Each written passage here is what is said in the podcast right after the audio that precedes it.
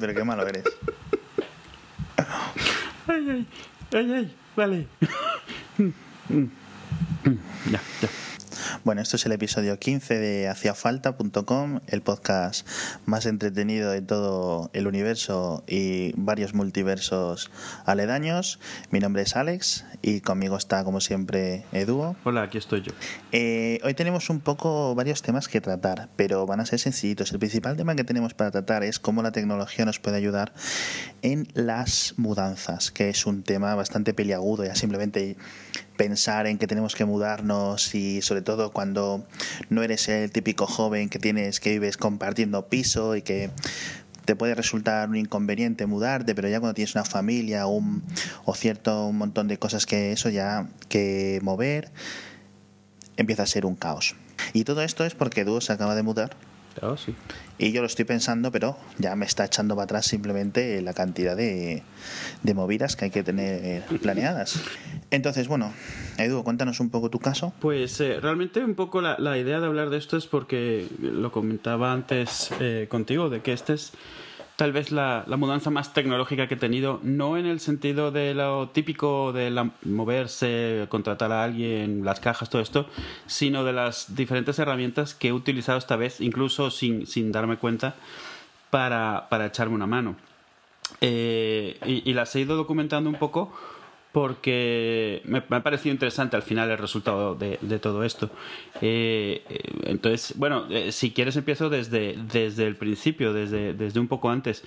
Algo que, que, que estuvimos haciendo, estábamos buscando casa y sabíamos la zona más o menos donde queríamos, pero uno de los problemas que había en las webs, lo típico en las webs que estás buscando, es que te dan muy poquita información, te ponen fotos y eso, pero en la calle, tienes suerte incluso a veces si te incluyen la calle, a veces ni eso.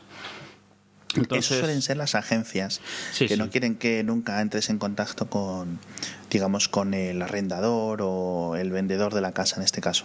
Yo es una cosa que me, me, eh, eh, me da, me, me enfada. Me enfadan este tipo de webs porque están mal hechas. Esto es como Internet antes de que existiera Google. Eh, me refiero cuando tenías que buscar una cosa, te- todos eh, sabías que estaba mal, sabías que era una solución o sea, un, buscador, un- una solución que te daba era mala o no era lo bueno que era, pero no se te ocurría cómo, cómo podía ser algo mejor, ¿no?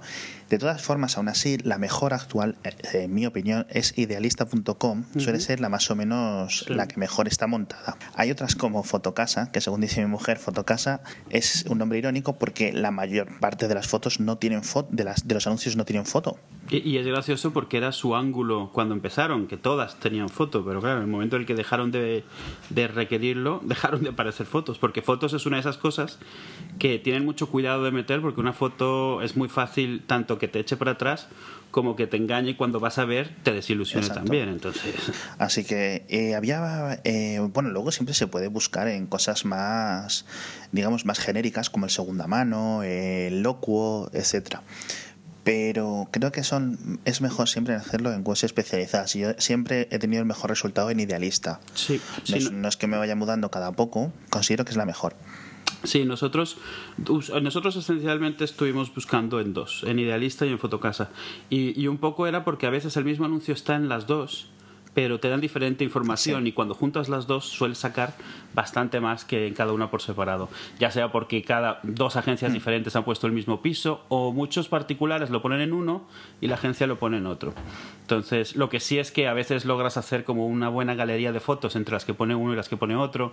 Eh, en algunos se le escapa algún detallito que el otro no ha puesto y te hace una idea más clara. Y es lo que dices. eh, de hecho, todas te obligan antes de empezar a seleccionar nada ir que, que si al barrio, que a lo mejor tú no sabes ni cómo se llama el barrio al que quieres porque no está como lo tienen dividido no te sirve de nada. En nuestro caso, por ejemplo, nosotros estábamos buscando algo en las tablas de Madrid y para elegir las tablas, la única forma que te eh, permiten estas webs es elegir todo Fuencarral, que incluye desde la vaguada hasta precisamente las tablas que están en el borde de Fuencarral. Sí, hasta casi hasta Alcobendas, ¿no? Algo así. De, de locos, porque tú no quieres eso, tú quieres una zona muchísimo menor, pero nada, todas te obligan a ir así.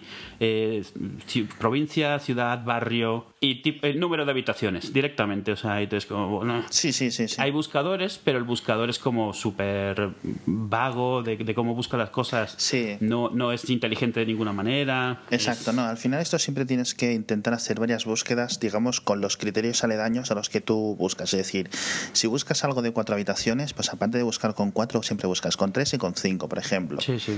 Eh, si buscas con dos baños, pues buscas con uno, con dos y con tres, porque la gente lo suele rellenar mal. Sí. O sea, ya no es problema de eso, si lo- que la gente que lo mete pues puede tener errores porque somos humanos todos y tal. De todas formas, luego lo mejor con esto yo siempre eh, lo que recomiendo es hacer un list, es decir, hacer una criba más o menos eh, bastante suelta, es decir, coger un resultados un poco más de los que te gustan, aunque no te gusten, y llamar. O sea, por- y pasar una de mañana una tarde llamando y poniéndote en contacto, porque eh, en contacto con los anunciantes eh, vía por teléfono por email, o muchos que lo ponen que tengo WhatsApp, no sé qué, es bastante sencillo y ahí te pueden explicar rápidamente en qué eso. Y de y hecho, muchos son anuncios como gancho de, de las agencias que te quieren llevar a un sitio, pero con tal de tener el contacto para empezar a meterte otro. sí, claro, sí, eso es de, eso es de siempre. O tener tus, tus datos de contacto. Entonces eso... Exacto, eso es de Eh, siempre. una de- para mí una de las metas es eh, hacer la criba lo antes posible entre las webs y el teléfono para tener que visitar el menor número de sitios posible. Sí. Porque es cierto que si visitas más sitios puede que encuentres un sitio que no habrías encontrado de otra manera, pero la el cansancio, la- el hartazgo y, y- y la sobresaturación es peor a la larga. O sea, porque tienes tantas cosas que empiezas a barajar como ventajas y desventajas que terminas escogiendo como factores importantes los que realmente no lo son para ti, pero es que tienes tantas cosas que lo que quieres es ya tomar una decisión y olvidarte.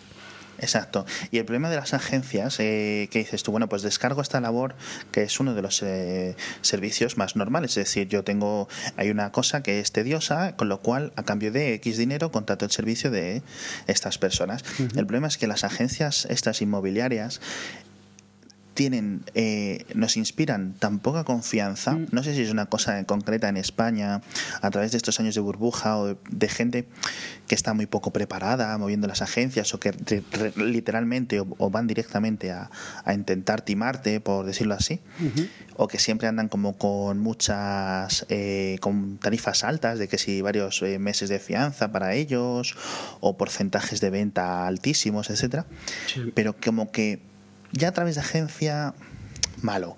Ya nunca te acabas de fiar, con lo cual es una cosa que tienes que hacer tú, porque es que no hay nadie, a no sé que conozcas a alguien personalmente en una agencia y que me hagan el trabajo. Ir a ver dos o tres pisos y decidirme, en vez de ver 30 pisos, por ejemplo.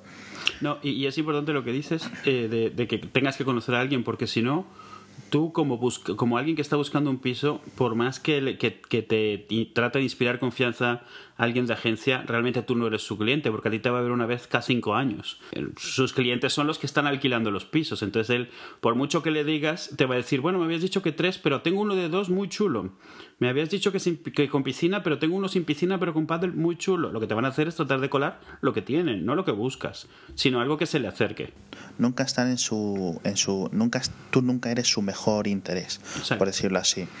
Siempre van a haber cosas que se van a callar o cosas que directamente te van a mentir. Tú eres lo que ellos están vendiendo a quien quiere alquilar o vender su casa. Exacto. Yo imagino que dentro de la gente que, eh, que quiere alquilar, es decir, que quiere una casa, debería, imagino que habrá tanto agencias especializadas que trabajen para ti y que negocien con los caseros, por decirlo así, pero deben de ser las mínimas o yo no conozco a ninguno. Siempre son, digamos, trabajan en el otro sentido.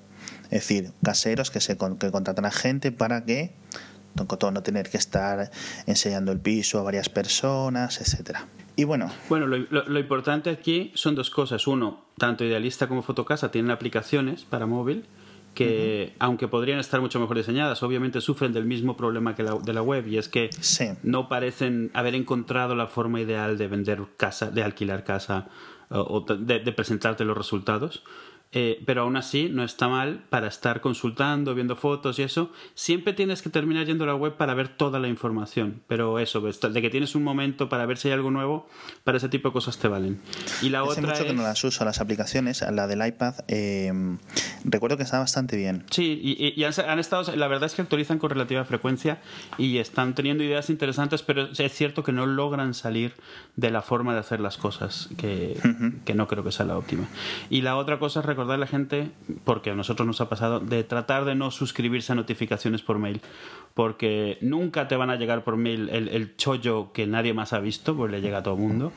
Claro. Y, y lo que sí que te va a llegar es lo que no le has pedido. O sea, nosotros pedimos eh, cuatro habitaciones en las tablas y todos los días, incluso desde que pedí que me sacasen de la lista, me llegan un piso en San Chinarro de una habitación, un chalet en Alcobendas de dos habitaciones, que no es nada de lo que pedimos.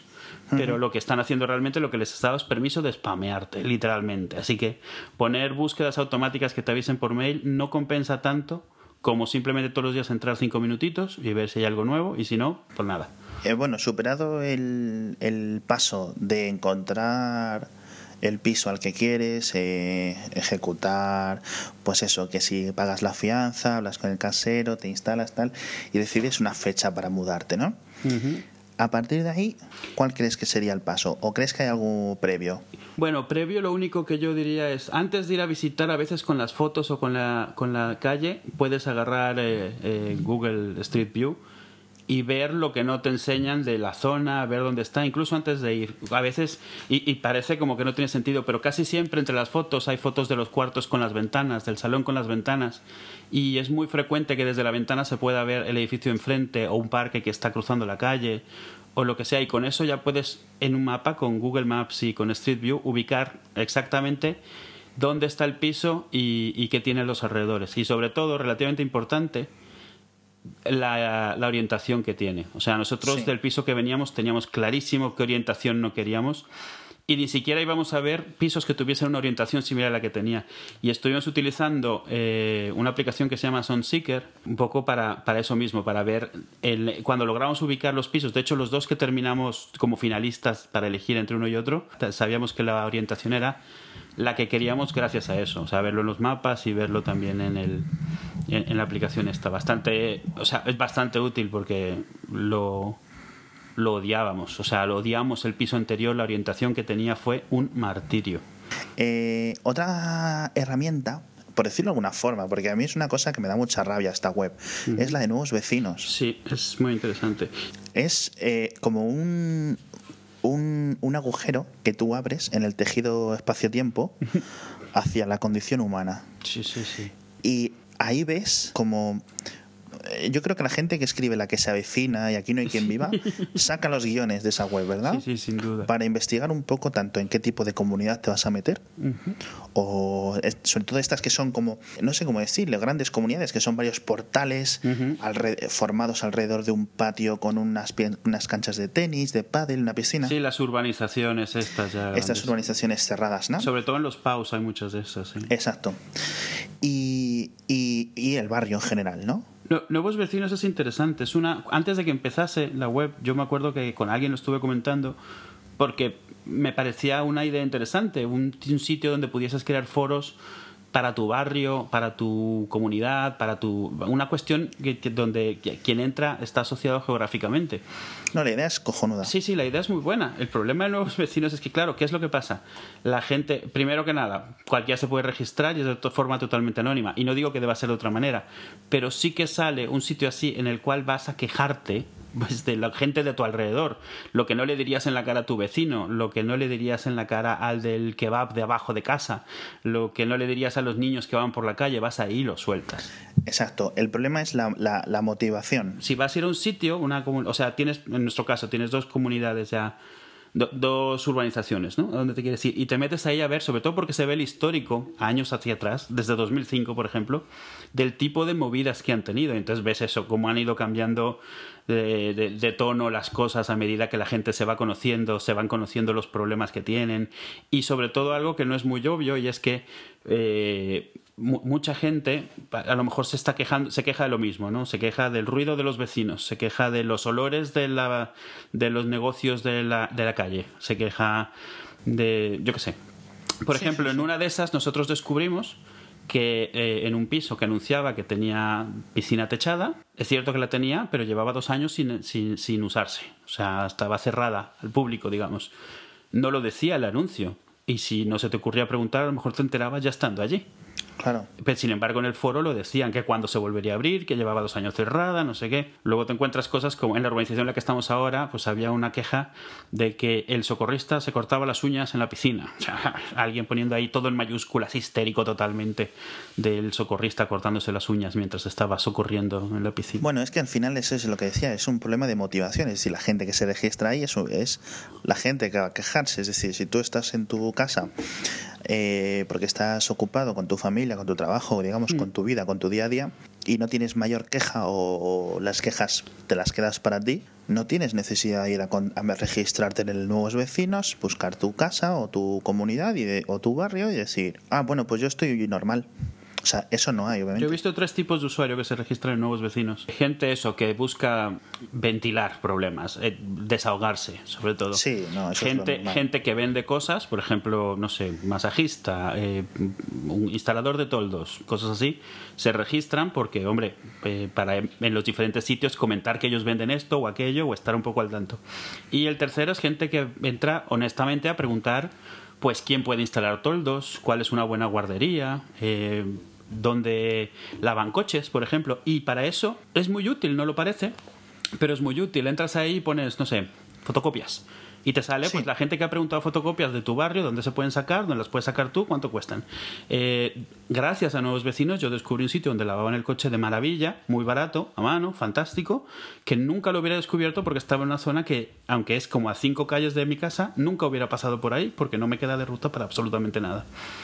Entonces sí que tiene una utilidad, pero el problema es ese. Todo ese ruido de la gente discutiendo y quejándose. Sí. Hay, que, hay que tener una especie de filtro e ignorar que existe, porque además es muy fácil entrar al trapo, porque hay muchas de las cosas que a lo mejor las están diciendo y es de tu casa, de tu edificio, de tu comunidad, de, ¿sabes? O sea, de algo que hacen tus hijos. No, no es una queja de ellos, pero es algo que hacen todos y entre ellos tus hijos, cosas así, ¿no? Entonces hay que, hay que tener un poco la piel un poco dura, es saber ignorar esas cosas. Y, y además sufre especialmente porque hay varios usuarios que llevan ahí desde que empezó. Que, que se han vuelto súper cínicos, súper abusadores, porque para. O sea, es lo que Eso pasa en todas las comunidades, ¿eh? Los usuarios muy viejos se vuelven muy, muy cínicos y muy, abus- muy abusones, pero Hmm. Sí. como son de toda la vida, no les hacen nada a ellos tampoco, no les llaman la atención, nada, bueno. Sí. Yo lo que sí que veo, no, te has comentado tres tipos de, de personas, que por decirlo así, que se que comentan.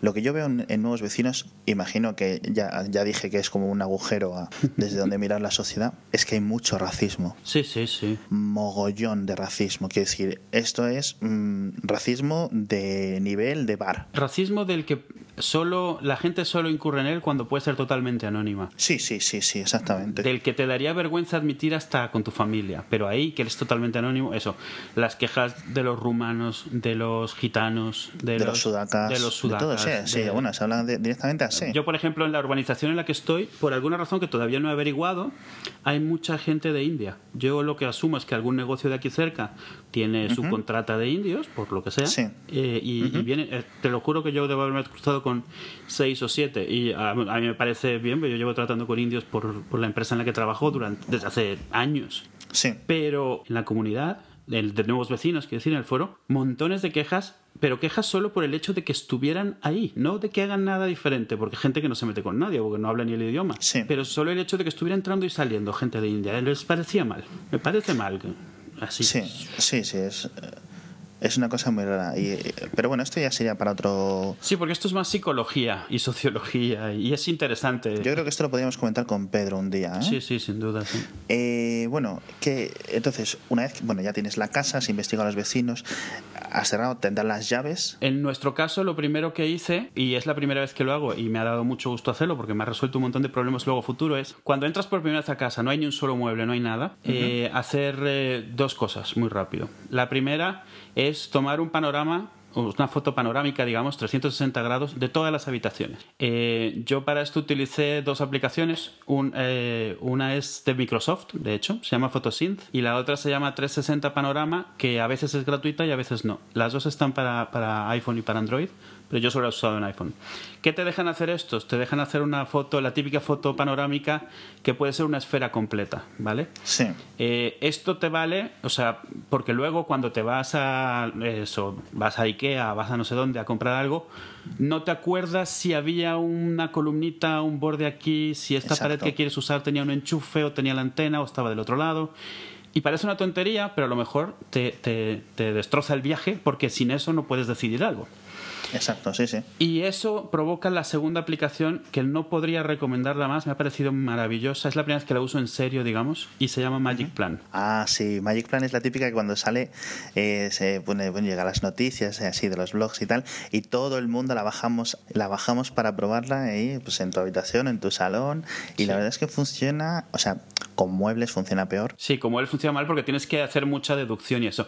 ¿Qué es lo que hace Magic Plan? Magic Plan haces un poco lo mismo que con una de panorama, vas capturando la, habitación a medida que vas girando, pero le vas diciendo, aquí hay una esquina, aquí hay una columna, aquí hay una puerta. A la habitación o al pasillo o lo que sea, terminas con un plano de esa habitación eh, un plano que además suele tener las medidas bastante cercanas a las reales. Lo único que tienes que hacer después de eso es, eh, si tienes un metro contigo o lo que sea, pones bien una de las medidas. Todas las demás se ajustan automáticamente. Claro. Es, es, o sea, es fantástico. O sea, fantástico en el sentido de que ya cuando lo estás haciendo dices, no me lo puedo creer, no me lo puedo creer. Pones, empieza aquí una puerta, aquí acaba una puerta, te pone la puerta, o sea, es como, wow. Pero ¿qué es lo que pasa? Tú vas haciendo varias habitaciones y te las conecta automáticamente. Eh, o, tú las puedes ir conectando unas con otras. Al final acabas con un plano de tu piso, con medidas integradas, que la cantidad de trabajo que eso te ahorra luego a la hora de decidir cómo vas a poner tus muebles, cómo no, no te lo puedes imaginar. Y porque luego voy a hablar de, de SketchUp, que hace que puedas aprovechar toda esa esa, información. Entonces al final tienes Magic Plan que te dice, te enseña todo el layout, todo el plano, digamos, del piso que, vas a alquilar o que vas a comprar. Tienes tus panorámicas que te permiten verlo, estés donde estés, para lo que sea. Algo, lo que normalmente de ahí toca es lo que es planear la mudanza como tal. Para eso, a mí me asombró, porque no me lo imaginaba, luego lo piensas y tiene un poco de sentido, hay un montón de aplicaciones para ayudarte con la mudanza. ¿Cómo te ayudan con la mudanza? El mayor, la mayor complicación cuando te mudas son todas las cajas que tienes que hacer, todos los paquetes, todos los bultos. Sueles empezar muy bien, sueles acabar muy mal porque ya estás harto, ya estás cansado, estás agotado. Yo, yo estuve viendo tres aplicaciones, eh, al final utilicé dos de ellas. Las que yo estuve viendo se llamaban Pro Moving Planner, Home Move Pro y Moving Van. ¿Vale?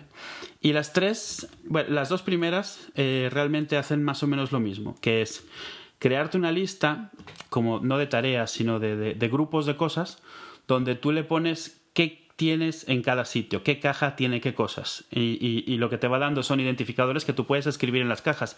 Caja 27 y ves en la aplicación y hayas metido tal, tal, tal y cual. Si tienes muchísimas cosas, y sobre todo muchas cosas pequeñas, está bien porque te permite luego cuando te has mudado consultar eso e ir a buscar la cosa específica que buscas, que sin tener que abrir todas las cajas y tenerlas abiertas. Claro, decir, pones eh, funda del móvil, no sé qué, y te dicen qué caja está, ¿no? Así es. Y bueno, ya cada una de ellas tiene, tiene sus cositas diferentes. Eh, eh, dependiendo de lo que quieras hacer. Home Pro, por ejemplo, es más una lista genérica de cajas. Tú le dices qué es lo que tiene cada cosa y prácticamente ahí se detiene. Es gratuita. Eh, luego, Pro Moving Planner es un poco más eh, elaborada. Te permite incluso poner el coste de lo que tiene cada una de las cajas, suponiendo que, tengas muchísimas cajas o que tengas algunas que tienen cosas muy importantes o que las tienes aseguradas, por ejemplo. Hay, tipos de mudanza, gente que tiene mucha tecnología, mucha, mucha electrónica, o algo que no es lo que yo hice, pero, por ejemplo, que estás mudando una oficina donde tienes un montón de muebles o lo que sea de diferentes personas que van eh, asignadas a diferente gente. Y eso está bien porque al final de cuentas sabes el total de lo que estás mudando, si sacas un seguro sabes por cuánto es, el del seguro también, y si se pierde cualquier caja o se rompe sabes exactamente qué es lo que ha pasado. ¿Qué había en cada caja? Y, realmente muchas estas aplicaciones como tal lo que hacen es facilitarte ser una persona organizada, porque hay gente que hace este tipo de cosas de forma natural, hace toda esta documentación y hace sus cajas bien y las tiene documentadas, pero muchos somos como yo que tal vez empezamos haciéndolo así, pero ya acabamos metiendo todo donde caiga porque estamos agotados y cansados y de mal humor y bueno. No, y es lo que pasa en las mudanzas. Al final siempre lo que falta es tiempo. Por mucho, digamos, aunque tengas un mes antes, evidentemente tú no puedes empezar a meter tu vida en cajas un mes antes porque necesitas las cosas que hay en las cajas. Si no puedes coger los cubiertos y ir metiéndolos en una caja, los tienes que tener en la cocina hasta el último día porque estás comiendo en esa casa. Así que es un poco el problema de las mudanzas. Exacto, y cuando llegas a la casa en la que estás, a lo mejor empacas tres, cuatro cosas, pero lo típico es que durante semanas tengas cajas cerradas que vas poco a poco abriendo y, a veces lo que pasa es que necesitas esta cosa que no sabes en qué caja has metido. Esto es, es la hermana mayor a no deshacer las maletas cuando vuelves de vacaciones. ¿no? Exacto. Sí, que sí. se puede quedar la ropa ahí. Si está las, las limpiado y las planchado antes de volverte de las vacaciones, pues en la maleta estaba bien. Sí, de hecho, de hecho, irónicamente, hoy justo en la tarde compartí una aplicación que se llama Stow por Twitter que te permite, que, que te ayuda a, a preparar tus maletas, precisamente, pero para salir le dices cuántos días vas y a dónde y te dice, vale, aquí va a hacer lluvias, va a hacer no sé qué, cuántos días vas a tener que hacer tantas mudas de ropa, etcétera. Qué interesante. Sí, estaba, o sea, es ese mismo tipo de cosas que alguien ha decidido hacer una aplicación que a mí no se me habría ocurrido, pero sí que te pueden resolver un problema. De nuevo, obligándote a hacerlo organizado que no eres de forma natural, haciéndotelo fácil. Y, mm. y, me parece que eso está, está, muy bien. Y en nuestro caso ha, ayudado bastante, porque nosotros hicimos todas las cajas dos días antes de la mudanza. O sea. Claro. No, al final yo, por la experiencia y por la gente que conozco y cómo lo ha hecho, es como es, es la única forma de decirlo, de hacerlo. Hmm. O eso, o te mudas con un par de cajas, dejas todo en casa y que alguien venga a hacerlo por ti. Como lo suelen hacer en Estados Unidos, es decir, que te, llevas, te vas con lo básico, en, sobre todo en estas mudanzas llegamos de entre provincia o entre comunidad autónoma o entre estados en, Estados Unidos, etcétera, o como sea, en las que tú te vas con las cosas básicas, la mascota, los niños, el cepillo de dientes, un par de mudas, ¿sabes a lo que me refiero? Y al día siguiente ya te llegarán las cosas. Sí, a, nosotros nos, nos, ofrecieron hacerlos. No costaba mucho porque sobre todo con la crisis y todo esto muchos de esos precios han bajado, pero nos ofrecían eso, nos ofrecían, vamos un día antes, embalamos todo, pero todo es todo, o sea, tienen un tipo de cajas especiales para, para tener colgada la ropa, ellos te desarman todos los muebles, todo. Cosas para la vajilla, etcétera. Sí, sí, eso está muy bien. Y, te lo llevan todo y te lo ponen, eso sí, te ponen en cajas, te vuelven a armar los muebles, que es un punto. Sí, sobre todo porque la mayor parte de los muebles que se compramos hoy en día, sobre todo los de Ikea, los montas una vez, se quedan bien. Ahora, en cuanto desmontes, el problema es el tipo de, o sea, no es el tipo de mueble, sea de Ikea, o sea, de donde sea es el, el contrachapado, esto, ¿cómo se llama? Sí, no, el, aglomerado, o sea, El aglomerado, o sea, en cuanto sale el tornillo, nunca vuelve a entrar. Cuando lo sacas ya no hay luego dónde meterlo, tienes que meter algún tipo de masilla o algo y tal. Ellos lo saben cómo hacerlo para que quede bien. Y la otra es que tampoco, a lo mejor ya tienes los manuales de cómo montarlo y hay algunos de ellos que no son fáciles de montar sin el manual. ¿Y qué puede costar esto? Porque esto sí que creo que interesa a la gente. Por ejemplo, una casa de cuatro habitaciones, de una familia de cuatro personas. Yo lo, yo lo o sea, a ver, tengo el presupuesto. Nosotros nos cobraban eh, por absolutamente todo mil euros cerrados. Pero era, es, lo que te iba a decir yo. Unos mil euros, eso es, eh, te quitas muchos problemas, tío. Todo, porque ellos, eh, es, más, eh, no, no, te, no te dejan hacer tú ni una sola caja. Ellos llegan, hacen absolutamente todo, desarman todos los muebles. Lo único que ellos no hacen es desatornillar cosas de las paredes porque si se lastima la pared ellos son responsables, es lo único. Entonces lo único que te dicen es tú desatornilla y déjalo abajo, nosotros lo empacamos absolutamente todo. Y lo más importante es que eso incluía un trastero que era inmenso. Nosotros teníamos un trastero que tenía 3 metros de profundidad y cuatro y medio de alto y lo teníamos a reventar. Uf. O sea, para mí eso era como media casa entera, en el sentido de la cantidad, el volumen de cosas que eso incluía. Que incluía además dos muebles muy grandes que había que desarmarlos para poder sacarlos del trastero y volverlos a armar en el trastero nuevo. ¿Y eso iba incluido en los mil euros? Iba incluido. Iba incluido eso, iba incluido todo eso, sacar toda la ropa, ponerla en unos armarios especiales de, de cajas de cartón de ellos y además incluía también que ellos volviesen, que eso sí, sí lo incluyeron al final pero lo incluía también en esos mil euros, que ellos volviesen, les llamabas, les llamas, no sé, cinco días después y les dices, tengo todas las cajas aquí, ven por ellas. Y ellos vienen y recogen todas las cajas. Ajá, vale, entiendo. Y si hay algún mueble o algo que no quieras quedarte, ellos, eso incluía también que ellos se lo llevasen al punto limpio o lo que ellos quisieran hacer con él. Que parece una tontería, pero cuando quieres hacerte un mueble es complicado. No, no, no. Eh, parece de coña, pero parece que la única forma de deshacerte de estas cosas grandes que tienes en casa es eh, o regalarla por eBay o por Locuo para que alguien venga y te la quite del medio. Sí, que alguien, es, eso, que alguien vaya por O por Twitter, lo que sea. o comprarte una nueva para los que vienen que se la lleven. Por ejemplo, compras una nevera nueva para que la vieja se la lleve a alguien, por favor. Sí, sí, Porque sí, la sí. puedes tener en casa. O una, Y, y más ahora que creo que se ha vuelto ilegal dejar unas sillas o dejar unas mesas ahí en los contenedores, lo típico que hacía la gente antes. Pues no lo sé, yo sé que ahora lo de los puntos limpios está peor. Imagino que dependerá Sí, sí. un poco de, de- de cada sí, sí, municipio. claro, por supuesto. Entonces, eh, la verdad es que al final no, por, por otras razones obviamente, pero no nos parecía caro, no nos parecía mal de precio, sobre todo considerando la cantidad de trabajo que realmente es. O sea, Sí, sí. en nuestro caso nos hemos mudado muchas veces, esta es mi casa número 27 o 28 ya en mi vida y yo, vamos, yo la siguiente no la voy a hacer yo. O sea, la siguiente No, no, mudanza me la van a hacer entera. Lo tengo clarísimo, o sea, esta fue la última vez. No es tiempo simplemente lo que te ahorran, es estrés, o sea, discusiones. Claro, y, y, y, y, y- y además que te tiras dos semanas luego que no puedes moverte, o sea, Hmm. Porque tú, si- tú sigues teniendo que hacer tu vida normal, pero además de eso estás armando, desarmando, montando cajas, quitando cajas. La verdad es que me parece que, que lo vale bastante. Bueno, ¿y qué más? Bueno, lo siguiente es aprovechar lo- los primeros días cuando llegas a una casa. Normalmente no tienes nada claro dónde vas a meter cada cosa, más allá de que esto va en un cuarto y esto va en el salón. Pero para aprovechar bien el espacio, nosotros esta sí la llevo utilizando en las últimas tres casas que he tenido y ha sido una gran ventaja a la hora de tomar cualquier decisión de organización y es, es SketchUp. SketchUp es una aplicación que originalmente era casi totalmente dedicada a lo que es CAD, diseño por ordenador, por ordenador diseño me refiero a arquitectónico. Sí, pero muy Google- sencilla, ¿no? Sí, es muy sencilla. Google la compró y la razón de que Google la comprase es precisamente porque era tan sencilla que abrió la puerta a que un montón de gente ayudase creando modelos para Google Earth y para Google en 3D en general, para Google Maps, ¿vale? Todos esos eh, edificios. Yo, eh, todos los edificios en los que he estado los he creado para Google Maps, por ejemplo, eh, en esta aplicación. Y la razón de la que la comprasen es esa, es muy fácil de usar. ¿Qué es lo que te permite hacer SketchUp? Te permite importar un plano, ya sea el que te dan, el que te dan con el contrato si tienes suerte, el que te bajas de nuevos vecinos, que fue lo que hice yo en la casa anterior, justo en el foro de la urbanización en la que estaba, alguien había subido los planos, porque eran genéricos para todos los departamentos, todos los pisos. Y de ahí eso, lo, lo escaneas o lo metes, metes el PDF o lo que sea, lo pones sobre el plano y lo trazas, lo trazas con líneas, ¿vale? Lo trazas por encima y una vez que lo has trazado entero haces lo mismo que con Magic Plan. Ah, bueno, el otro que puedes utilizar es el que has capturado con Magic Plan, que te permite exportarlo como una imagen para importarlo dentro de SketchUp. Eso- o eso te te permite importarlo como un modelo 3D y te ahorras el- lo de las medidas porque ya vienen hechas.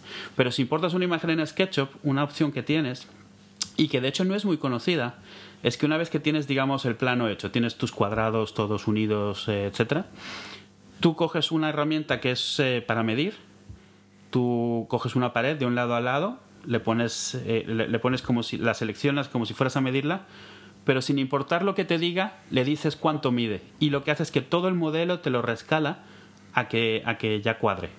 ¿Vale? Claro. Tú haces toda tu casa y luego pones esta pared mide 2,50. Y todo el modelo queda automáticamente hecho a la medida de, de, esa, de, esa, de ese parámetro que le has dado, con lo cual toda la casa queda hecha, literalmente. Y está muy bien. ¿Por qué está muy bien? Porque lo- luego lo único que tienes que hacer es hacer las siluetas en suelo de los muebles para poder organizarlos. Eh, O sea, básicamente juegas a los Sims en dos dimensiones. Sí, o si tienes una casa pequeña, juegas a Tetris. Porque tienes que hacer que quepa todo. y, y- y entonces al final es eso. Y sí que hace una diferencia muy grande. La cama de la niña, por ejemplo, en la casa anterior en la que estábamos, el margen que tenía de lado a lado de la pared era de 6 centímetros. Y así, y la compramos sabiendo que iba a caber.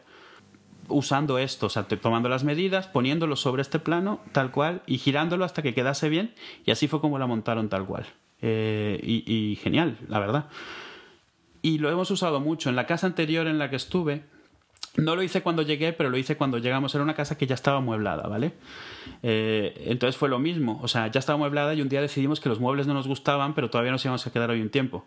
Entonces lo que hicimos fue clausurar una parte de la casa y apilar ahí todos los muebles. Y ahí utilicé el SketchUp directamente en 3D. Hice modelos de todos los muebles y los apilé literalmente en 3D para ver cómo era la mejor forma que cupieran para que quitasen el menor espacio posible. Y, y vamos, o sea... Qué bueno. Tengo todavía por ahí la captura de toda la pila de muebles unos arriba de otros, sofás encajados. Ahí sí que fue Tetris total. Sí, sí, o sea, y te viene perfecto. Y, y- y liberamos un montón de espacio, un montón de espacio. Sobre todo O sea, tú puedes hacer solo la silueta del mueble, pero realmente hay mil modelos en internet que te puedes bajar. Por ejemplo, si, si tienes muebles de IKEA, todos están como modelo en 3D para SketchUp. Todos. Claro, me imagino. Entonces, no tienes ni que tomarles medidas. Si no los tienes, puedes utilizar una aplicación como el IKEA Meter, este, que te dice todas las medidas de absolutamente todo lo que vende IKEA y las puedes comparar con la habitación que tienes, a ver si te cabe o no te cabe. Y ya si lo haces sobre SketchUp es mucho más práctico, en el sentido de que tú lo ves, lo mueves, no te gusta así, lo giras, lo giras, hasta que ya al final queda. En nuestro caso, esta casa nueva tenía ciertas limitaciones.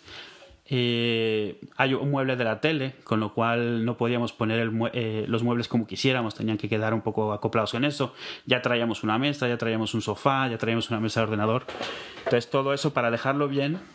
La ventaja de esto es que no haces a ver, no es algo que no puedas hacer físicamente, pero te ahorras el clásico chiste, el chiste de, a ver, ahora muévelo a este lado, ahora muévelo a este otro, donde tú eres el que está moviendo el sofá, el comedor, todas las sillas, las macetas, todo. Aquí lo pones y ya cuando parece que va a quedar, lo pones ahí y normalmente ya te vale con eso, porque ya lo habías visto realmente cómo quedaba de espacios. Y a lo mejor lo que no te habías calculado bien era, bueno, aquí hay espacio, pero si quieres pasarte tienes que poner de lado, no me vale del todo. Ese tipo de cosas pero está muy bien.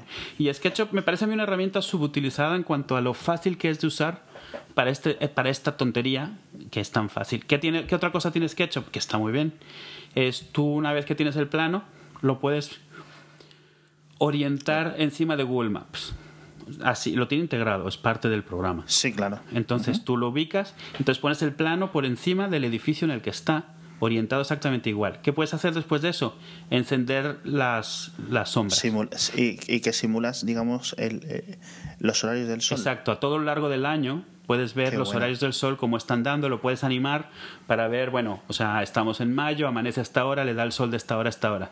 Si quieres que te esté dando, si aquí te va a dar el sol por la mañana, todos los días en la cara, a lo mejor decides poner la mesa, la, la cama de otro en otra pared para que no te despierte el rayo sol en el ojo ese tipo de cosas están integradas y está muy bien.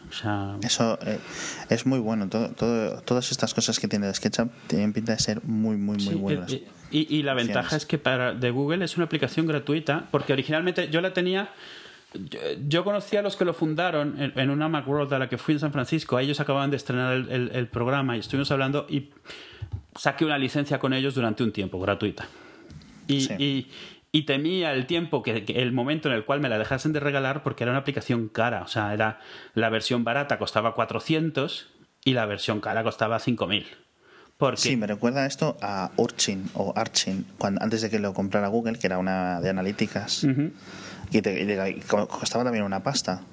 No, sí, sí, es como Working, justo que fue luego Google Analytics. Exacto. Y, y es eso, y, y, justo les compró Google. Google les compró eso porque es muy fácil hacer modelos en 3D.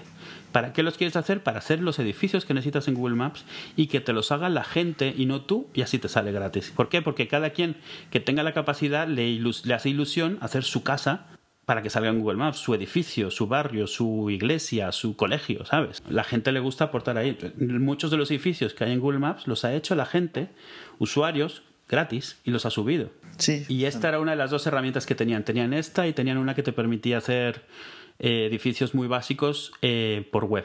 Y utilizaba, hacía fotogrametría para copiar las texturas de las fotos. Que estaba también, estaba muy bien. Entonces, al final, ellos lo que han hecho es la versión básica que no te permite hacer casi cosas de arquitectura en el sentido de exportar a AutoCAD, eh, exportar a 3D Max, cosas así. Es una versión gratuita, pero para lo que tú necesitas vale perfectamente. Claro, eso, eso es el, el, mayor sentido.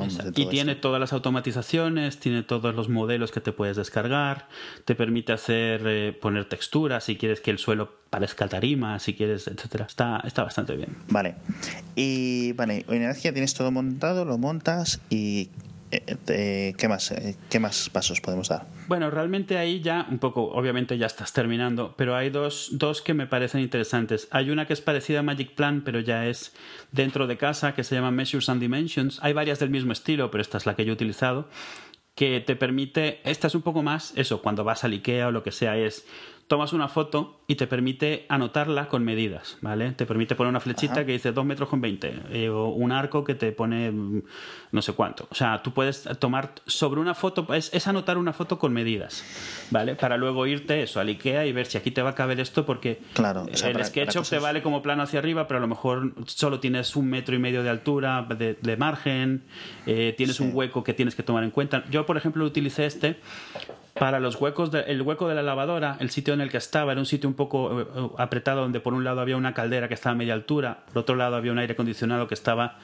eh, a, uno, un metro con ochenta.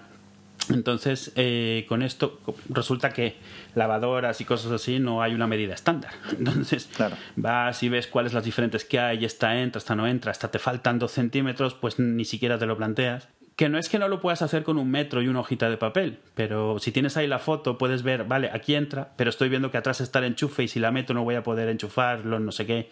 esto es para las cosas pequeñitas. Sí, a mí se me ocurre que se podría usar para, digamos, para las cosas en el baño, para ver qué puede caber. Sí, sí, sí, exacto, exacto. O sea, ese tipo de cosas. Eh, en nuestro caso, el, donde nos vinimos, uno de los baños no tiene bañera, que es algo que estamos acostumbrados, no tenía, no tenía, ninguno de los dos tenía cosa para colgar los shampoos y todo esto.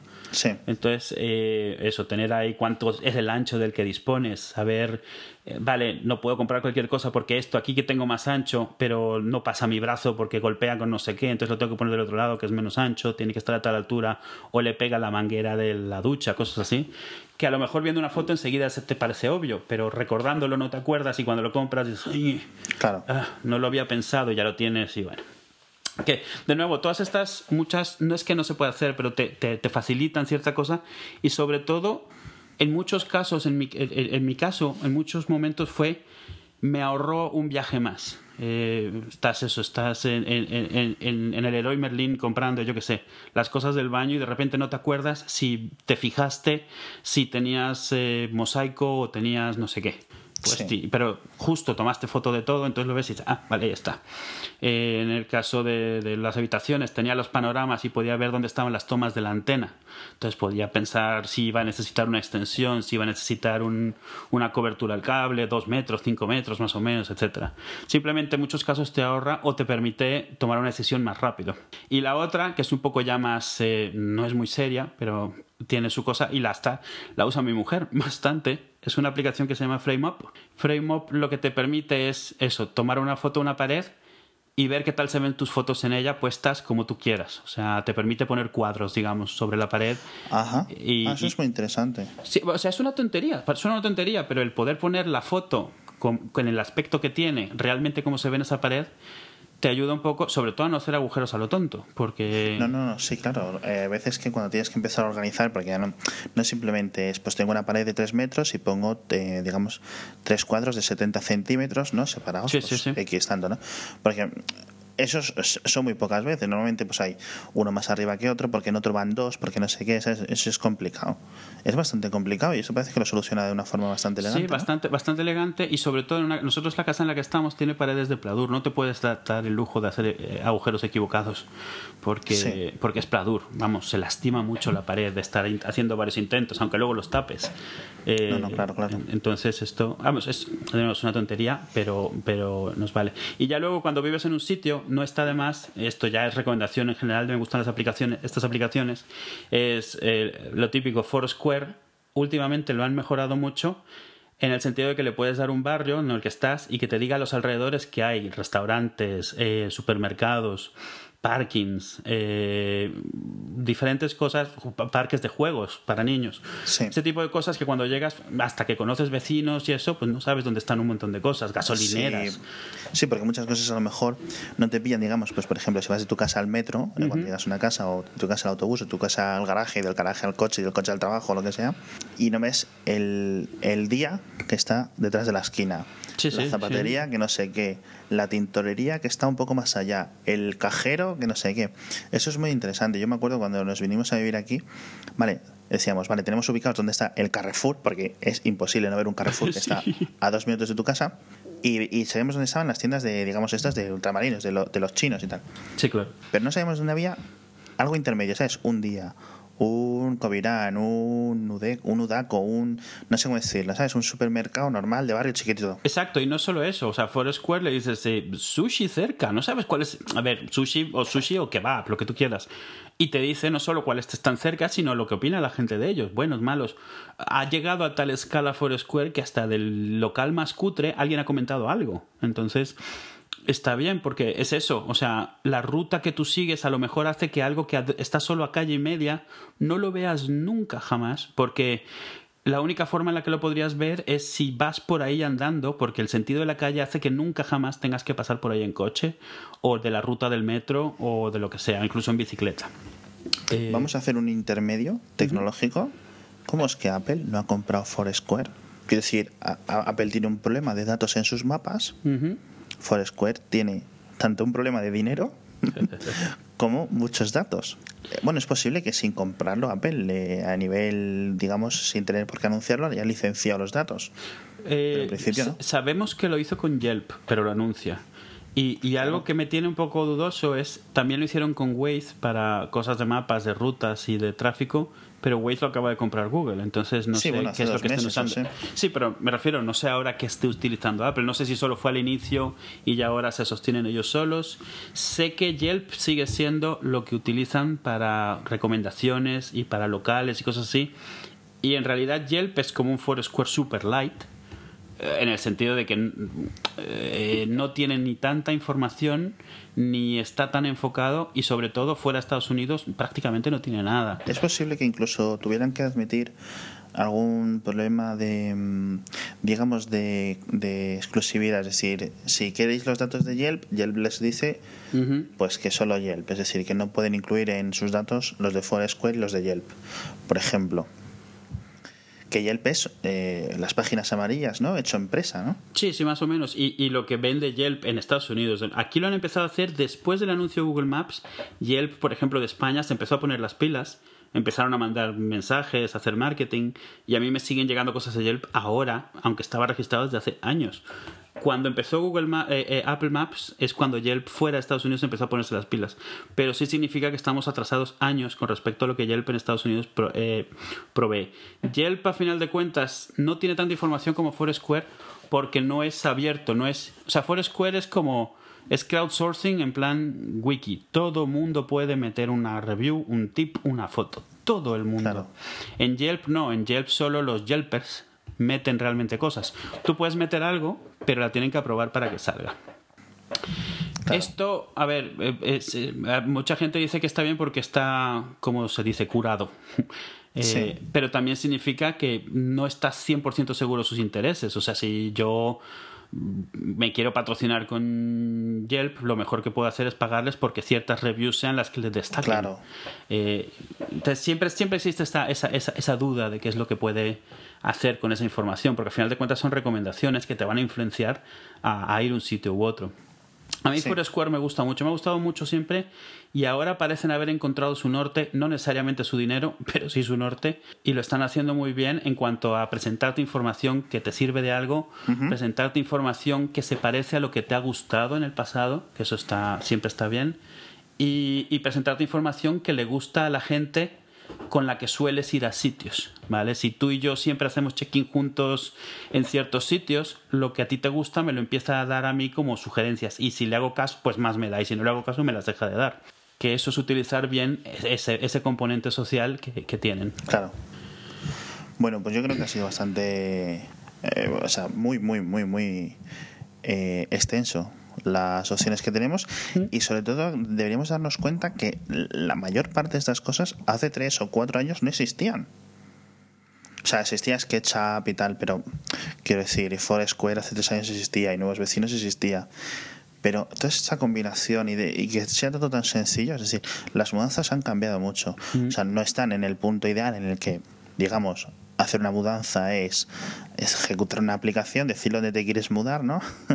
y que todo ocurra mágicamente a lo Mary Poppins, pero vamos, que, es bastante más sencillo que hace cinco años y mucho más que hace diez. Sí, no, sin duda. Eh, y, y, yo lo que he aprendido con, con, esta mudanza es la cantidad de cosas que a alguien se le ha ocurrido volver una aplicación que resulta que es útil y a ti nunca se te hubiera ocurrido con esto he visto, o sea, la tontería del frame up parece una ridiculez hablada, dicha, pero realmente, oye, si te, si te resuelve algo. Y, lo gracioso es que la mayoría de estas utilidades con una sola función muy específica suelen ser además gratuitas, que es lo mejor. o sea, precisamente porque es alguien que la ha hecho, como dicen en inglés, para rascarse un picor y la ha hecho disponible para los demás. Ellos tenían necesidad y la han hecho disponible Hombre, para es que al final, por ejemplo, en, en las stores, en la Apple Store, en Google Play, etcétera, no se llega al millón de aplicaciones eh, con porque sí, ¿sabes? Que decir, no son todas aplicaciones de pedos como al principio. No sé, hace, me, me, compré hace unos días un, un sintonizador de Google, no sintonizador, un Google TV de Sony, eh, literalmente para probar Plex como iba y para poner una tele de una habitación. Y lo primero que busqué es a ver si de pura casualidad, aunque sea Google TV, aunque sea Android, hay una aplicación en el Apple Store, porque, o sea, eh, no es ya ni que haya una web, el hecho de que haya una aplicación sí que abre muchas más posibilidades a que haya una web porque puede utilizar los, los, recursos del, del, teléfono. Entonces, hay muchas aplicaciones que no tienen un equivalente en una web como tal. Y, que no se te ocurre. O sea, ¿por qué? Porque no eres a lo mejor un developer ni has tenido esa necesidad antes. Cuando un developer tiene esa necesidad, pues probablemente se ha creado una aplicación y la ha hecho, la ha hecho disponible. Eh, yo creo que vamos a cerrar este tema y vamos a, a, contar eh, un par de cosas. Vamos a leer por primera vez.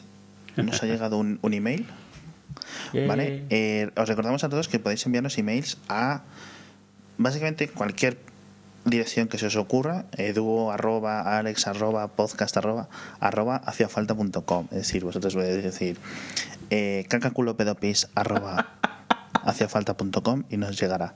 Y nos llega un mail de José María. Eh, no nos has dicho tu Twitter y no queremos decir tu dirección de correo, pero bueno, eh, entonces nos ponéis, hola, gracias por el podcast, es muy ameno, solo quería saber por qué vosotros en concreto estáis usando Macintosh, en concreto en vez de Windows. Firmado José María. A mí me suena esta persona, es que no sé si es la persona esta que habla de, digo, del Twitter, no sé si es esta persona concreta, pero no voy a decir. Entonces creo que se refiere a que él estaba pensando en hacer, eh, pues esto, ¿no? En comprarse un Mac por primera vez, etcétera. Mm, sí, sí. Voy a dar yo mi respuesta corta porque sospecho que Duo va a dar una bastante más larga. Yo uso Macintosh en principio porque cuando lo que cuando compré el, iMac, que es el que uso en casa, en 2009, era no había lo que le dicen en inglés el all-in-one, es decir, un, una cosa que digamos un monitor con las chichas dentro ¿no? del ordenador de PC y porque también Macintosh, o sea, Mac OS X, me parecía un poco mejor. Eh, realmente uso muy poquitas aplicaciones, al fin y al cabo, si el, mucha gente, el 90% del tiempo, lo tira en el navegador y Chrome, Firefox, etcétera, son iguales en Windows que en Mac. Pero uso un par de aplicaciones, por ejemplo, uso Photoshop, que más o menos da igual, aunque pueden decir que la gente va un poco más rápido en Mac, etcétera. Pero uso dos aplicaciones. Eh, TextMate como editor de texto mm y Transmit como gestor de SSH, de SFTP, etcétera. Entonces, estuve a punto de comprar una Surface 2 cuando han salido estas Surface Pros, porque tiene un procesador bastante interesante, etcétera, y les podía poner un monitor de 24 pulgadas de Dell que tenía yo por ahí. Al final no lo hice, pero básicamente por precio, quiero decir. Es decir, si tengo un ordenador que me funciona perfectamente, ¿para qué voy a coger, dejarlo de lado para comprarme una Surface, gastarme 800 euros o lo que fuera, etcétera, para pasarme simplemente a Windows? Quiero decir, que a Windows 8, que me parece bien, es un, es un buen sistema operativo, bajo mi opinión. Hay gente que le puede echar mierdas, etcétera aparte del precio, tenía un poco del miedo de que, digamos, no me compensara este dolor de cabeza, de tener que estar pensando qué aplicación puedo sustituir tal y tal. Y luego sí es cierto que veo un poco más pulidas las aplicaciones en Macintosh que en, Windows. Mm. Pero bueno, eso es. O sea, las aplicaciones estas hechas, digamos, por pymes. ¿Sabes a lo que me refiero? O sea, que decir, Adobe pues le pone el mismo desempeño a las cosas, tal. Eh, luego también ayuda que no, que no juegue a juegos. Porque, por ejemplo, es, es imposible. O sea, una vez me instalé el Steam para Mac y es una castaña pilonga. Pero bueno. Y esa es mi razón. O sea, básicamente es pues inercia y pensar que está un poquito por encima tanto el sistema operativo como la media de calidad de las aplicaciones y poco más. ¿Y tú, Edu? Pues, a ver, ah, un poco disclaimer desde el principio. Yo llevo utilizando Mac desde, desde el 84, literalmente. O sea, desde que salió. Lo digo desde el principio porque seguro, o sea, es mucho más fácil asumir que soy un fanboy irredento que solo conoce esto. Llevo utilizando PC desde el 87 y llevo utilizando Unix desde el 91. Me refiero tanto a partes iguales como, como parte de mi trabajo desde, desde que trabajo en cosas en empresa de informática y tal, que empecé a trabajar en el 97, mi plataforma principal eh, casi siempre fue Windows y Unix, no fue Mac. Mac es lo que he decidido siempre en casa, con lo cual no es una preferencia por desconocimiento. Eh, en mi caso, además doy asistencia técnica de Windows y de Unix, con lo cual conozco, me considero un power user de estos, eh, de las tres plataformas, ¿vale? Obviamente sí que puede haber influido que el primer ordenador que he utilizado en el 84 fuese un Mac, fuese eh, esta cosa gráfica en la que podía dibujar. La primera vez que lo utilicé no fue mío, obviamente. Fue en casa de un amigo que fuimos a hacer una tarea, unos deberes. Y, y a ver, yo de ordenadores no sabía absolutamente nada. Y de repente abrió MacWrite. Este, empezamos a escribir ahí parte de los deberes. Luego abrió MacPaint. Hicimos unos dibujos ahí. Yo estaba flipándolo incluso sin saber que ya de por sí eso era algo bastante inusual para ese año, o sea, solo por el hecho de poder estarlo haciendo. Y obviamente eso te influye mucho, el Mac era precioso de aspecto, era no parecía eh, lo que parecía muy futurista, era blanco, líneas redondeadas, eh, muy eh, un, un, display muy detallado, muy buena resolución, etc.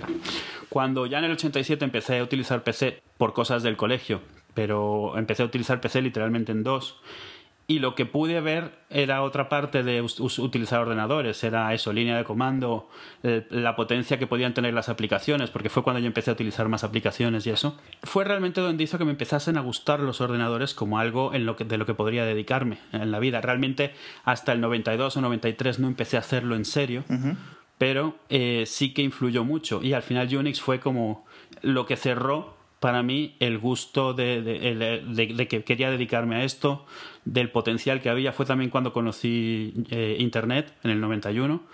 El potencial que tenía todo esto hizo que me quedase claro que era lo que quería hacer con, con mi vida. ¿no? Pero en casa, siempre, toda la vida, he tenido Mac. A mí me gusta trastear me gusta probar cosas, me gusta estar moviendo aquí y allí, cambiar, a ver qué es lo que pasa. Sí. Pero lo que no me gusta es que me obliguen a hacerlo. sobre todo cuando yo elegí, digamos, qué plataforma prefería, eh, era muy obvia la diferencia y muy clara. Las limitaciones que tenía PC en comparación con Mac en cuanto a al tener que estar haciéndole mantenimiento, al tener que, que conocer mucho más de lo que querías conocer, era muy grande, era, era tremenda. Y yo lo que, lo que menos quería era cuando llegase a casa tener que trabajar para poder disfrutar del ordenador, porque ya lo hacía todo el día en mi trabajo. A medida que fue pasando el tiempo, es cierto que, Windows fue evolucionando, fue adquiriendo un poco más de solidez, realmente nunca fue adquiriendo mucha más estabilidad en comparación, o sea, siempre ha estado por detrás y en la parte de seguridad siempre ha estado por detrás. El hecho de que haya ido mejorando no significa que, que, que esté bien, simplemente ha ido mejorando.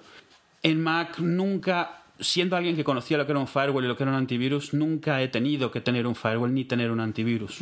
Por, o sea, nunca ha sido una necesidad. Si los he tenido en su momento ha sido por gusto o por decisión, pero nunca porque si no lo, eh, si no lo ponía no podría trabajar. La calidad del hardware de Mac siempre me ha parecido superior a la mayoría de las opciones que tenía eh, disponibles para poder comprar en cualquier momento dado. Es cierto que hay PCs eh, de muy buena calidad, Incluso estos, mi problema era que los de muy buena calidad me parecían feos y los que no me parecían feos me parecían de mala calidad. Sobre todo durante el auge en los 90 de los clónicos, los diseños realmente algo originales solían venir en los más clónicos que utilizaban componentes mucho más arriesgados, que eran muy bonitos, pero no eran de buena calidad. Y los, los de buena calidad parecía que estaban diseñados para empresa específicamente y evitaban ser demasiado radicales, demasiado originales y eran todos los mismos tipos de cajas aburridas, feas y tal. Para mí siempre ha habido una diferencia muy grande. Es cierto que si empiezas a discutir la diferencia puede no ser tan grande y es más una cuestión de gusto, pero para mí siempre ha sido muy tangible la diferencia de forma de ejecutar ambas plataformas. Eh, Sí. hay, o sea, va a sonar un poco ñoño, pero en mi modo de ver, en Mac siempre ha habido más cariño al hacer las máquinas y al hacer el sistema que va con ellas que en Windows, donde siempre ha parecido que era pues hacer un producto para venderlo. En, lo- en ambos casos lo es. No soy iluso, no soy tonto. Pero sí que había una idea, cuando compras un Mac siempre para mí la ha habido y, y luego se extendió con, con los dispositivos de, en iOS, de que te están tratando de vender algo que piensan que te va a gustar. No que piensan que vas a querer comprar o que piensan que vas a tener que utilizar, sino que piensan que vas a querer usar una vez que lo tengas y que lo vas a disfrutar. Sí, sí, no, no. De nuevo, su- suena muy ñoño, pero no, no encuentro otra forma de explicarlo. No, al final es lo de lo que decías tú, o sea, lo, se resume en lo que decía este hombre Steve Jobs, que decía, bueno, pues es que nosotros tenemos el hardware, tenemos el software, con lo cual podemos hacer estos modelos, cuatro o cinco modelos concretos, y bien, de la otra forma, pues eh, tienes más posibilidad de elección de hardware, pero tienes una persona que hace el software y que mm, no suele controlar, es decir, que, en qué hardware van y cómo van y nada, tiene unas, unas guías, unos mínimos, etcétera.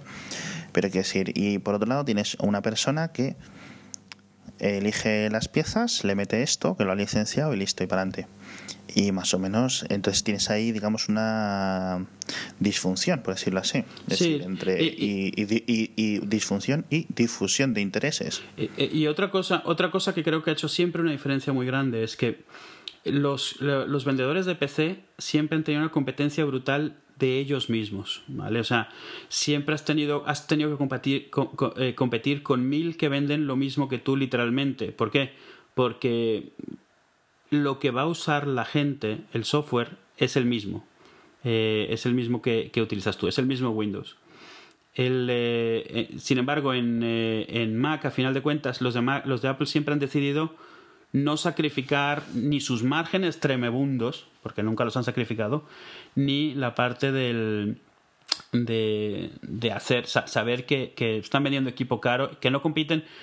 O sea, Apple, excepto ciertos momentos en los 90 donde perdió en el norte, ha decidido hace tiempo que no está compitiendo con PC. De la misma manera que, que parece que no considera que esté compitiendo con Android. Están compitiendo contra ellos mismos y les da igual si parece que la competencia va por delante o por detrás. Esto sí significa que pueden enfocarse en ciertas cosas que parezca que, que son más triviales, pero es eso, un poco más de pulir, un poco más de cuidado. Y ese tipo de cosas, aunque sea sacrificando el que te metan 10.000 cosas que no tienes, 10.000 co- features nuevas, Sí. significa que las cosas que te dan, por lo menos parece que las han hecho con cuidado. Otra cosa es que les salgan bien o les salgan mal. Pero no están metiendo cosas solo para ver si pegan, sino cosas que piensan que te va a funcionar bien. De nuevo, esto puede sonar muy iluso, pero al final de cuentas es una sensación que tengo. O sea, no. Sí, no, no, y experiencia no te falta, quiero decir. Ojo, que puede haber gente que eh, teniendo la misma experiencia haya optado por otras cosas, pero que es lo normal, es que al final, para gustos los colores, ¿no? Por Sí, claro, por supuesto, y tus prioridades, y al final de cuentas es con lo que estás más a gusto. O sea, no, Más y- que gustos son las prioridades, exacto. Sí, y, y a mí no me parece mal nadie que elija plataformas diferentes. Yo he tenido Unix en casa, he tenido Windows en casa, he tenido Linux eh, y y, vamos, siempre los he aprovechado. Ahora con MacOS 10 puedo tener Unix y lo que me gustaba de Mac en un solo sitio, lo cual me ahorra problemas. Y puedo, puedo arrancar en Windows si quisiera hacer cosas de Windows o jugar, que es lo que mucha gente hace, arranca en Windows y juega, aunque obviamente el hardware no es el mejor del mundo para, para jugar. Porque no- es cierto que no es una prioridad de Apple ni la ha sido nunca. Vale, pues eh, espero que esto haya resuelto la duda de José María, pero que no. Que, que todo que es. eh, a, ver, le voy a responder para. A si me dice su nick de Twitter y luego le, le contestamos por Twitter también. Eh, nos decía también en nuestra página web, en- hace dos episodios, eh, Xavi Cerdeño nos decía, ¿recuerdas que dije que en, cuando estaba Pedro después en el, de, el, el episodio posterior al- a la presentación del nuevo iPad, que siempre se vendían más, tanto la, primer, la opción más barata como y luego la segunda opción que más se vendía era la opción más cara. Y me pasa un, un enlace a Mac Rumors, que lo vamos a poner también en las notas, en los que se ve que no, que efectivamente se van vendiendo escalonados, es decir, el más barato, luego el segundo más barato, etcétera, y así en orden, que siempre se van vendiendo. Cuando la idea que tenía yo era, la, digamos, la contraria, es decir, que digamos, el iPhone de 32 gigas se vendía menos que el de 64. Y bueno, pues darle muchas gracias porque aparte de corregirnos, a mí me, me ha, mm, nos da datos fijos, más allá de la... Sí, sí, al final de cuentas es, es, es con lo que puedes, es, es, lo mejor que puedes tener, aunque te, te, hayas equivocado al asumir, el tener, por lo menos eso no, nos evita estar especulando. Sí, sí, sí, sí. Bueno, eh, bueno, no sé. Había pensado comentar muy rápido de, de Wirecutters y de Switch, de Switch Setup. Eh, porque son dos webs que... Sí conoces de Wirecutter, ¿no? Uh -huh. Pues de Switch Setup, ¿has entrado? ¿Lo has visto? No, esa no la conozco. Vale, The Switch Setup, que además la hace Sean Blanc, uno que él tenía un... Sí, un, un, sí. uno- Ah, eso, eh, sí, sí. Que decía que ese era su nuevo producto, su nuevo Sí, pues proyecto, esto no sé es, qué. es ¿Cómo como es? De Switch Setup todo junto, el setup dulce, digamos, la configuración dulce, que no significa Sí. dulce, pero vamos, no mala traducción. Que sería algo así como la configuración chula. Y él lo que ha hecho es de- como, como de Wirecutter, pero de aplicaciones. O sea, la mejor aplicación de podcast. La mejor aplicación... Switch, a ver, Switchsetup. De Sweet Setup. De Sweet, de Sweet Setup. A ver, a mí ya me gustaba antes eh, eh, Qué bueno. de, de Wirecutter. De Wirecutter en su momento hizo de Sweet Home, eh, que es un Wirecutter específico solo para cosas de casa.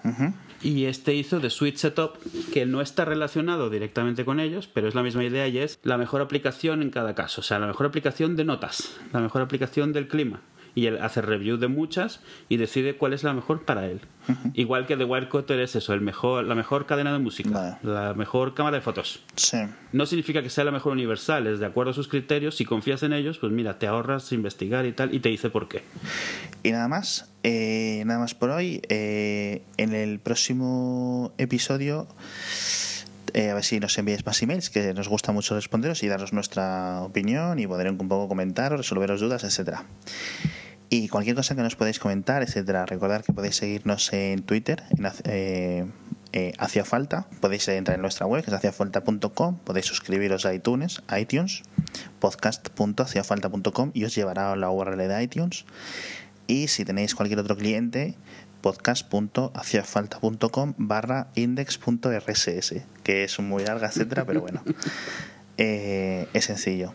Y poco más, encontraréis todos los enlaces, estos en haciafalta.com, no tenéis ni que molestaros en tal, las notas, todos los enlaces de lo que hablamos están ahí. Y poco más. Bueno, muchas gracias Edu por estar hoy. Gracias a ti, Alex, y gracias a los que nos manden mails. No, no tienen que Vale. ser todos sobre por qué preferimos Mac, no pasa nada. Todos podemos usar lo que nos guste. Y sobre todo eso, y muchas gracias, muchas gracias, quiero dar gracias especial a la gente que nos reseña en iTunes, porque nos ayuda a subir en los rankings y a que más gente nos encuentre a través de iTunes, que es una de las mayores fuentes, digamos, de, de eso. O sea, yo creo que hemos conseguido tantos clientes, tantos eh, oyentes, por decirlo así, por cuando nos tuitea Emilcar Sí. y nos recomienda y tal, que por iTunes. O sea, son nuestras dos grandes fuentes de... Sí, sí bueno, y hablando de iTunes, eh, de, de Twitter, perdón, eh, nos gusta mucho cuando nos decís si algo os ha gustado o si no nos, no os ha gustado. Twitter, la ventaja que tiene es que nos, es, es, es inmediato. Exacto, exacto. Sobre todo nos da gustirrininchi cuando nos llega una notificación. Y poco más. Bueno, pues muchas gracias a todos. Gracias a todos. Adiós. Sí, pero necesitamos otra cosa. Esto no nos da para una hora. ¿Cuánto tardas con esto? No lo sé. A lo mejor una hora. ¿Suficiente? Bueno, pues esto es el episodio 15 de Hacía Falta. Me llamo Alex. eh, y estamos hoy para contar. Bueno, va, espera, puta mierda.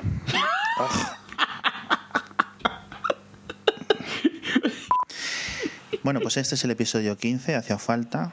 Es. eh, no sé qué día es. Es 20 de noviembre. Así que esto es una puta mierda porque no puedo tardar 20 minutos en lugar de.